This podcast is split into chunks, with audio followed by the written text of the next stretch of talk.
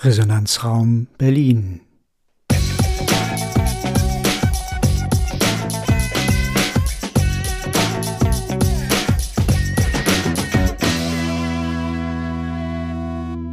Ein Podcast aus dem Gasthörerprogramm Bana der TU Berlin. Ja, willkommen. Ich bin die Barbara und wir wollen heute über das Thema Weiterbau der A100 in Berlin sprechen. Ist ja nun nicht gerade ein neues Thema, aber es wurde wieder aktuell durch eine Maßnahme des Bundesverkehrsministers. Der hat nämlich kurz entschlossen ein Ingenieurbüro damit beauftragt, die Planung des 17. Bauabschnittes vorzubereiten. Und äh, der Senat wurde von dieser Entscheidung etwas überrascht. Heute bei mir in der Runde sitzen Ralf. Moin. Marianne. Hallo. Und Doris. Hallo. Ja, Überraschung, Marianne. Wieso Überraschung? Nicht so sehr Überraschung. Ich muss erstmal meiner Verwunderung Ausdruck verleihen, dass in der ganzen Republik man sich furchtbar aufregt über vier Kilometer neue Autobahn. Man ist erzürnt, man regt sich auf. Nicht nur in Berlin gibt es für und wider, und zwar in sehr entschiedener Weise. Das finde ich ganz schön erstaunlich. Oder nicht? Widerspruch, Marianne. Es sind erstens 4,1 Kilometer und dann kommen noch 1,7 Kilometer für die Storkower Straße dazu. Ähm, aber das ist nur äh, Zahlenkrämerei. Äh, Letztendlich, die Taz titelt, titelt Pläne vom Wahnsinn gezeichnet, der Spiegel titelt Berlin wird wieder geteilt und ich teile diese Meinung. Ich komme mir so vor, als wenn der Verkehrsminister entscheidet, dass in meinem Garten eine Autobahn gebaut wird. Und als ich das hörte, fiel mir, habe ich zuerst mal zurückgedacht, Wissing, der ist mir aufgefallen, genau vor einem Jahr als Deutschland darüber diskutiert hat, wie man Energieeinsparungen machen kann. Der, der Krieg fing an und alle haben in jeder Fernsehsendung darüber gesprochen, wie können wir Energie sparen. Und der Herr Wissing hat damals mitgeteilt, als der Vorschlag kam, berechtigter Vorschlag, in meinen Augen sowieso, ähm, Verkehrslimit auf Autobahn. Das wurde, da wurde vorgeschlagen, dass wir das nur äh, befristet machen, weil für immer geht ja sowieso nicht in der gegenwärtigen Situation. Da sagte der Herr Wissing, äh, das ginge nicht, weil er hätte nicht genug Schilder um das, um so ein Tempolimit kurzfristig auf die Beine zu stellen.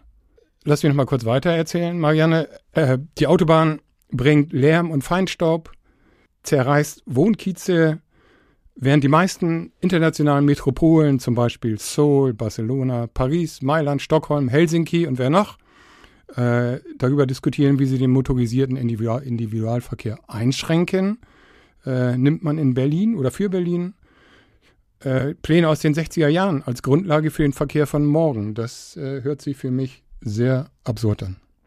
Also die Pläne sind ja nicht aus den 60er Jahren. Ich glaube, wir müssen mal ganz kurz, äh, bevor wir jetzt endgültig ins Verkehrsminister-Bashing äh, abdrehen, äh, müssen wir uns mal angucken, was eigentlich die rechtlichen Grundlagen sind.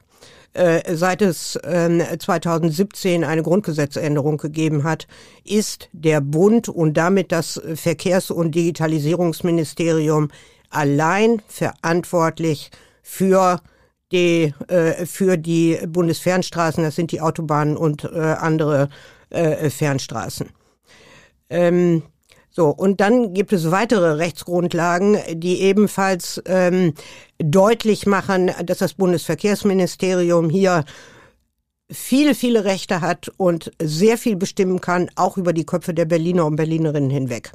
Äh, das ist zum einen der Bundesverkehrswegeplan und der kommt nicht aus den 60er Jahren, sondern der stammt aus dem Jahre 2016 äh, ist vom damaligen Bundeskabinett, also sprich der alten Bundesregierung vor 19, äh, 2021 verabschiedet worden und ebenfalls im Jahre 2016 äh, ist das dazugehörige sozusagen äh, äh, Gesetz über den Ausbau von Bundesfernstraßen verabschiedet worden, in dem in der Anlage auch diese 4,1 Kilometer äh, 17.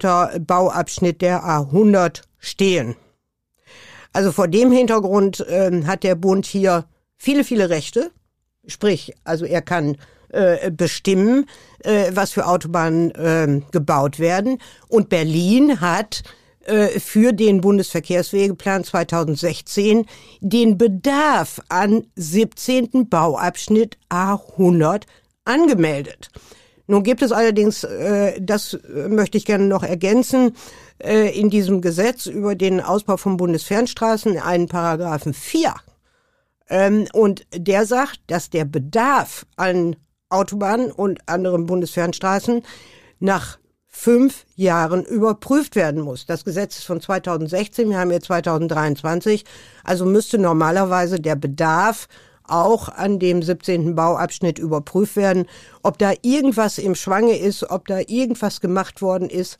Ich weiß es jedenfalls nicht. Ähm, so, also so viel zunächst mal zu den äh, zu den Rechtsgrundlagen, die eben seit 2017 äh, dem Bund hier sehr weitgehende Rechte eingeräumt haben.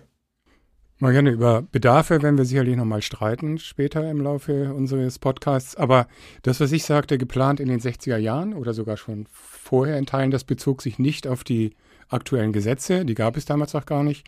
Es bezog sich darauf, dass die Planung für Berlin, das Autobahnnetz für Berlin aus einer solch alten Zeit äh, stammt, in der ganz andere Prämissen galten, als, als es heute der Fall ist. Auch dazu kommen wir später noch. Da möchte ich nochmal die Geschichte erläutern dieses Themas. Und zwar liegt der Baubeginn der späteren Autobahn im April 1956. Das war eine Zeit, als alle Planungen von einer autogerechten Stadt ausgingen. Und das ist, glaube ich, das, worauf Ralf hinaus will, dass äh, damals einfach andere Umstände vorherrschten.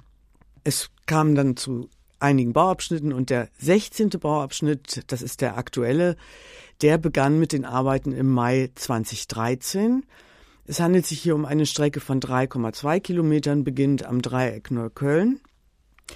Im März 2021 wurde eine Fertigstellung für voraussichtlich Ende 2024 anvisiert. Und wir sind mittlerweile mit allen Kostensteigerungen bei einer Summe von 650 Millionen Euro. Der 17. Bauabschnitt, um den es jetzt geht in der Diskussion, umfasst 4,1 Kilometer mit einem Doppelstocktunnel. Und im Koalitionsvertrag des ehemaligen Berliner Senats war verabredet, dass der Senat den 17. Bauabschnitt in der folgenden Legislaturperiode von Landesseite nicht vorantreiben werde. SPD, Grüne und FDP hatten sich darauf verständigt, die Prioritäten des mittlerweile sechs Jahre alten Bundesverkehrswegeplans neu zu überprüfen.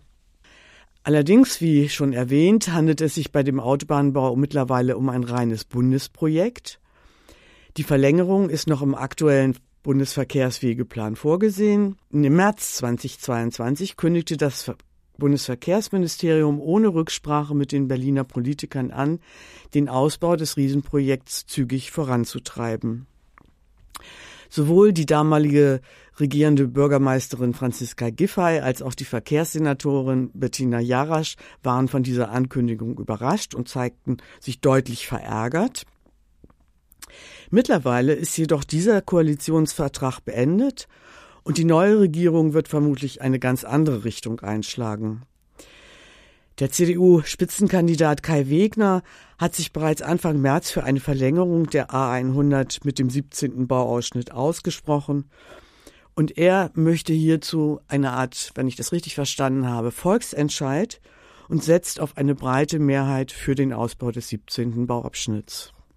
Der Herr Wegner sagt ja, dass der 17. Bauabschnitt äh, durchgeführt werden müsse, wenn denn der 16. umgesetzt würde. Der 16. ist ja, wie du gerade gesagt hast, Doris, äh, schon nicht ganz fertig, aber relativ weit fertig, soll Ende 24, glaube ich, äh, in Betrieb genommen werden und hat dann äh, eine Bauzeit von mehr als zehn Jahren hinter sich. Äh, das würde natürlich auch, und deswegen sage ich das hier einfach nochmal, für den 17. Bauabschnitt auf jeden Fall gelten. Der würde dann eher noch länger werden, würde nochmal mehr kosten als, als schon der 16. Bauabschnitt, über eine Milliarde eventuell. Äh, die Preise, die, äh, in, die früher kalkuliert wurden, die sind ja inzwischen nicht mehr äh, am Markt zu erzielen.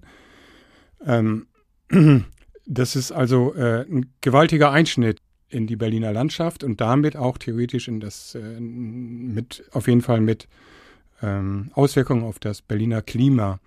Und wenn wir Klima sagen, dann habe ich mir äh, die Klimaschutzgesetze angesehen und da gibt es ein Klimaschutzgesetz für Berlin und es gibt auch ein natürlich ein Klimaschutzgesetz für den Bund. Auf das komme ich später nochmal zurück in unserer zweiten Episode zu diesem Thema. Aber das Klimaschutzgesetz in Berlin selbst hat keine, keine erweiterten äh, Vorschriften für, für den CO2-Ausstoß, denn um den geht es ja immer. Denn das sind äh, Kompetenzen, die nach dem Verständnis der bisherigen Regierung nicht in Berlin liegen und deshalb gibt es dort keine, keine Handlungsrichtlinien, äh, die sehr spezifisch für den Autoverkehr ist, sind. Und das ist ja unser Thema heute für die A100. Deswegen kann man das Klimaschutzgesetz in Berlin nicht äh, richtig heranziehen für, wenn man guckt, äh, was bedeutet das für Berlin. Marianne. Zum Schluss würde ich ganz gerne noch ein äh, bisschen was sagen dazu, wie der Stand der Dinge tatsächlich ist.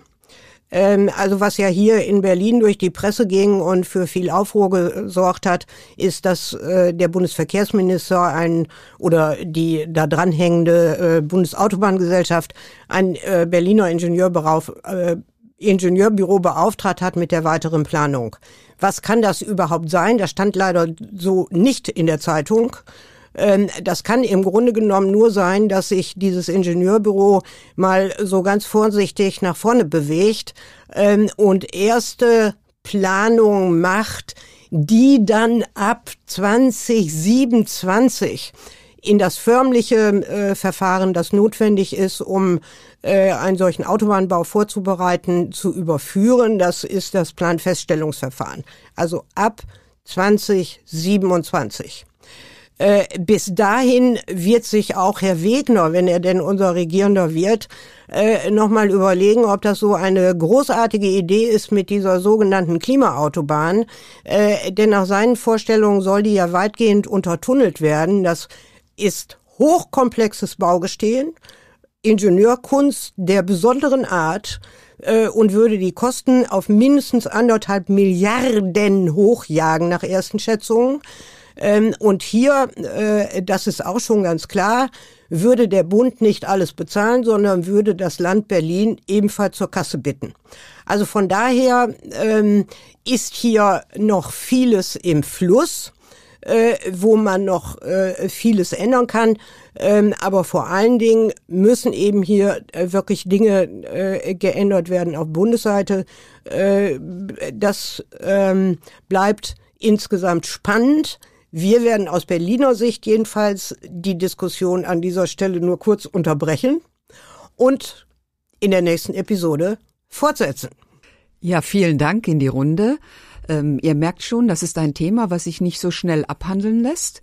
Und wir freuen uns, euch wieder begrüßen zu dürfen in der zweiten Folge zum Weiterbau der A100. Tschüss und tschüss. Auch tschüss. Auf Wiederhören.